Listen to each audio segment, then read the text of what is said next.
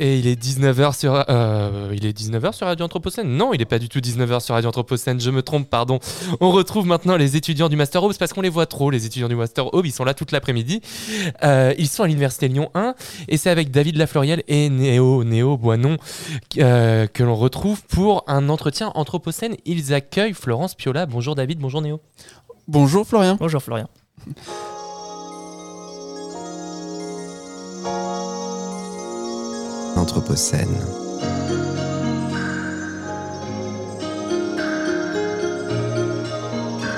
Les entretiens Anthropocène.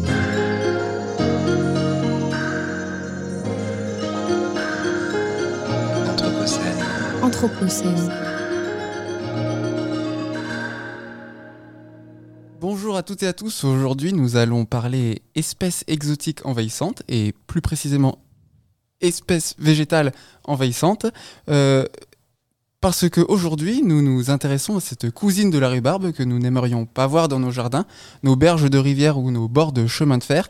Elle intéresse grandement l'invité qui cherche à décrypter les mécanismes qui font le succès de cette plante. Vous l'aurez peut-être compris, ou pas, c'est la renouée du Japon, ou Phallopia japonica, qui va nous occuper ces prochaines minutes. Et pour tous les botanistes qui ont sauté de leur chaise parce que je n'ai pas employé le dernier nom scientifique, eh bien sachez que vous aurez le droit de l'appeler comme bon vous semble quand vous l'aurez autant étudié que notre invité du jour. Aujourd'hui, nous recevons Florence Piola, enseignante-chercheuse à Lyon 1 en biologie végétale au laboratoire d'écologie des hydrosystèmes naturels et. Bonjour Florence Piola. Bonjour.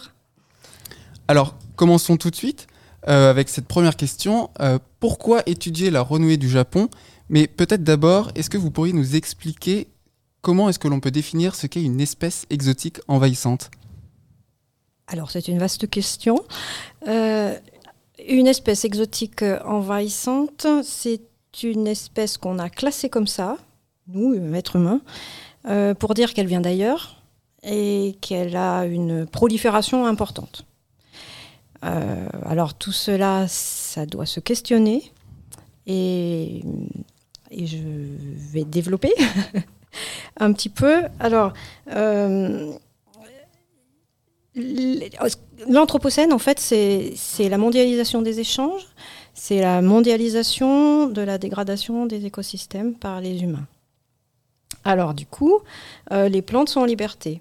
Hein, elles voyagent, elles s'installent, elles prennent le bateau, elles prennent euh, les sacs à dos, et elles vont s'installer. Et, puis, euh, elles n'ont pas de barrières, elles n'ont pas de frontières. Et puis, les milieux sont tellement dégradés, parfois, qu'elles euh, vont être toutes seules dans ces milieux-là. Et, elles vont prendre voilà, toute la place qu'elles doivent prendre en tant que plantes pour survivre et, pour, et pour assurer la survie de l'espèce. Parmi ces plantes-là, euh, il y en a qui viennent d'ailleurs et tout de suite, euh, elles sont un petit peu connotées comme euh, des plantes mauvaises. Hein. ça vient d'ailleurs, on a un petit peu peur de ce qui est étranger. du coup, on va tout de suite oublier leurs atouts parce que toutes les plantes servent à quelque chose. Il euh, n'y a pas de mauvaises plantes. Il euh, y a des impacts que peuvent avoir ces plantes-là sur le bien-être humain. Par exemple, quand j'éternue, quand il y a beaucoup d'ambroisie, bon, voilà. Euh, quand les, rendements des cultures sont, sont impactés, c'est pas très bien pour l'humain. Mais en fait, quand même, il ne faut pas oublier que les plantes, elles, assurent des fonctions super importantes pour les écosystèmes et pour nous, les animaux, parce qu'elles nous fournissent l'oxygène qui nous maintient en vie. Euh, alors, on va déterminer qu'une espèce exotique envahissante parce qu'elle vient d'ailleurs, et puis aussi parce qu'elle a des impacts. Alors, on parle d'impact. Euh, ces impacts, euh, ben, comme je viens de vous dire, pour l'être humain, on le comprend, on peut les mesurer, les quantifier. Après, pour l'écosystème, euh, moi, j'estime que je ne suis pas capable à quelle échelle je me place, à quelle échelle de temps, à quelle échelle d'organismes, euh, c'est quoi un impact pour un écosystème? Je ne suis pas un écosystème pour répondre. Hein. Et du coup, on a beaucoup de généralisations, beaucoup de dogmes, beaucoup de, grandes idées qui vont dire ah, les plantes euh, envahissantes, euh, exotiques, menacent la biodiversité. Voilà, ça, ça on, doit essayer de se réinterroger là-dessus. Et moi, en tant qu'écologue, je travaille beaucoup avec euh, les collègues de sciences humaines et sociales pour euh, justement se poser la question pourquoi on, pourquoi on est si dans des discours dominants, euh, généralisateurs, on fait des amalgames et on crie au loup beaucoup. Donc c'est un travail qu'on mène justement avec notre modèle La Renouée du Japon et qui nous apporte beaucoup d'informations. Et on doit essayer de réinterroger notre regard. La nature, elle n'est pas figée, les écosystèmes, ils sont en constante évolution. Et quand une espèce arrive dans cet écosystème, eh bien, euh, eh bien, elle va avoir euh, des multiples interactions. La complexité des réseaux, elle est impossible à appréhender. Et les trajectoires évolutives, elles sont euh, tellement nombreuses et imprévisibles que que- qu'on ne peut rien savoir en fait. Alors, euh, Florence Piola, vous le disiez, euh, la mondialisation, c'est aussi euh, un- une époque où on voyage beaucoup, les gens, les gens bougent et, les, et du coup, les, graines aussi. Et du coup, est-ce que vous pourriez dire que, puisque nous sommes à l'école de l'Anthropocène, que c'est un mal de la mondialisation, que, que tout ça voyage? Bon, je ne sais pas. Je ne peux pas le dire. Je, déteste avoir euh, des affirmations euh, de cette manière-là. Euh, alors les plantes, elles n'ont pas de pattes. hein. Je le dis souvent en cours, ça. Elles n'ont pas de pattes, elles vivent figées. En même temps, il faut qu'elles se déplacent. Ça, c'est c'est comme ça qu'elles survivent et qu'elles conquièrent les milieux. C'est leur objectif. euh, c'est pas un objectif entre guillemets. Entre guillemets. Euh, alors elles vont emprunter euh, tous les vecteurs qu'elles vont pouvoir avoir à leur disposition. Alors si on leur offre des vecteurs qui vont un peu plus loin que ce qu'elles peuvent faire avec les éléments naturels, eh bien c'est leur rôle de plante.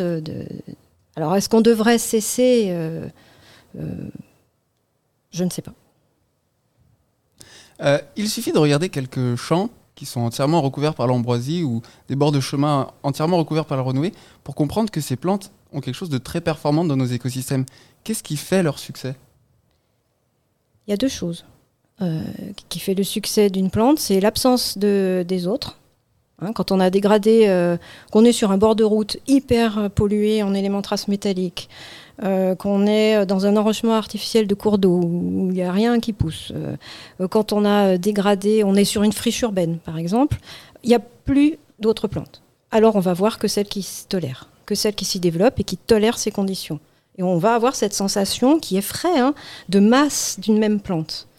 On n'est pas habitué à, voir ça, on est plus sur des communautés. Euh, après, euh, il y a aussi les capacités, des traits, les stratégies des plantes à être performantes, à être tolérantes. hein. Donc on a des espèces qui euh, sont là et qui vont durer et qui sont peut-être les plantes de demain, hein, parce qu'elles ont des performances, des tolérances à, tout un ensemble de, contraintes environnementales et notamment les contraintes imposées par l'homme. Et donc, quel impact les plantes exotiques envahissantes euh, peuvent avoir dans l'environnement. Et euh, on dit envahissantes, c'est tout de suite très négatif. Euh, Est-ce qu'elles peuvent jouer un rôle bénéfique en tant que telles?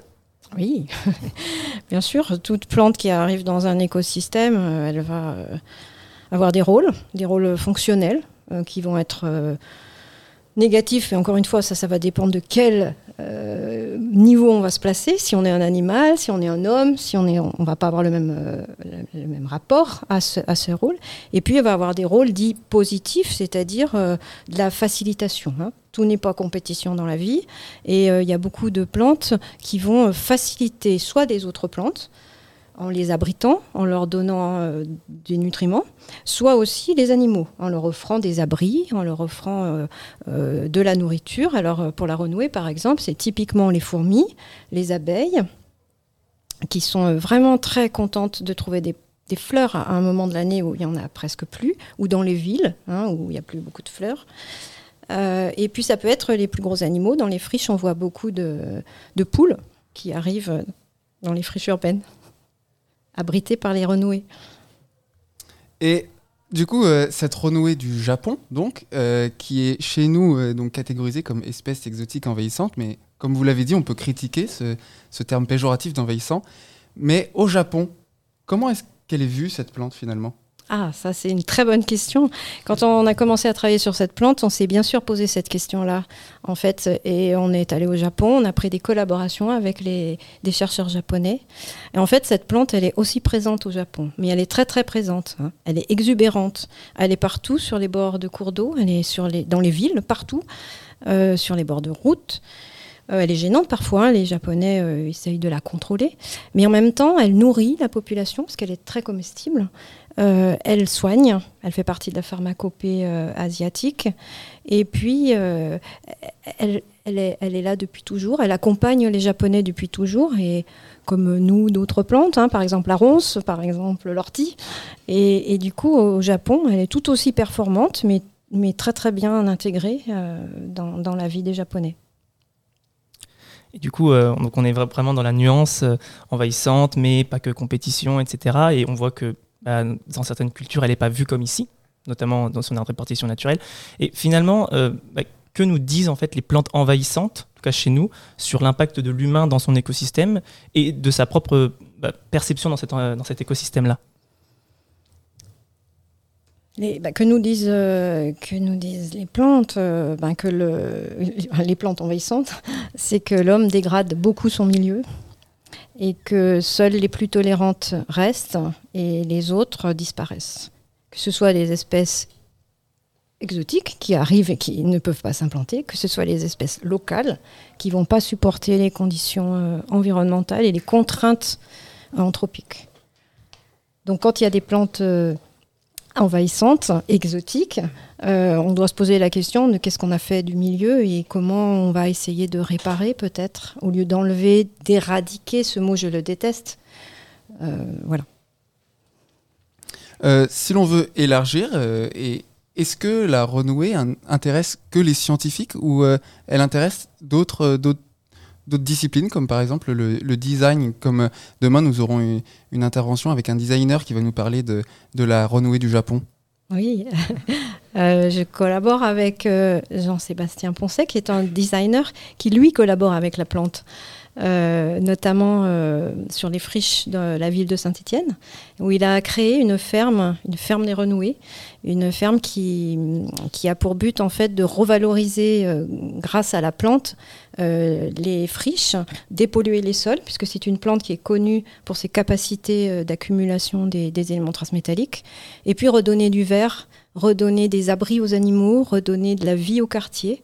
J'ai participé avec à des discussions dans, ces quartiers où les friches sont, travaillées par Jean-Sébastien et, et- les gens sont ravis de pouvoir revoir des végétaux, de pouvoir euh, euh, voilà, euh, revoir les poules qui sont au milieu et les autres plantes qui repoussent dessous parce que c'est pas vrai qu'elle exclut toutes les plantes. On finit sur une, euh, une note très positive finalement. Merci Florence Piola. On rappelle que vous êtes enseignante-chercheuse au, laboratoire d'écologie des hydrosystèmes naturels et anthropisés de l'Université Lyon 1. Merci à toutes et à tous de nous avoir écoutés. Vous pouvez retrouver cet entretien sur radioanthropocène.fr et sur toutes les plateformes de podcast. Merci à vous. Les entretiens Anthropocène.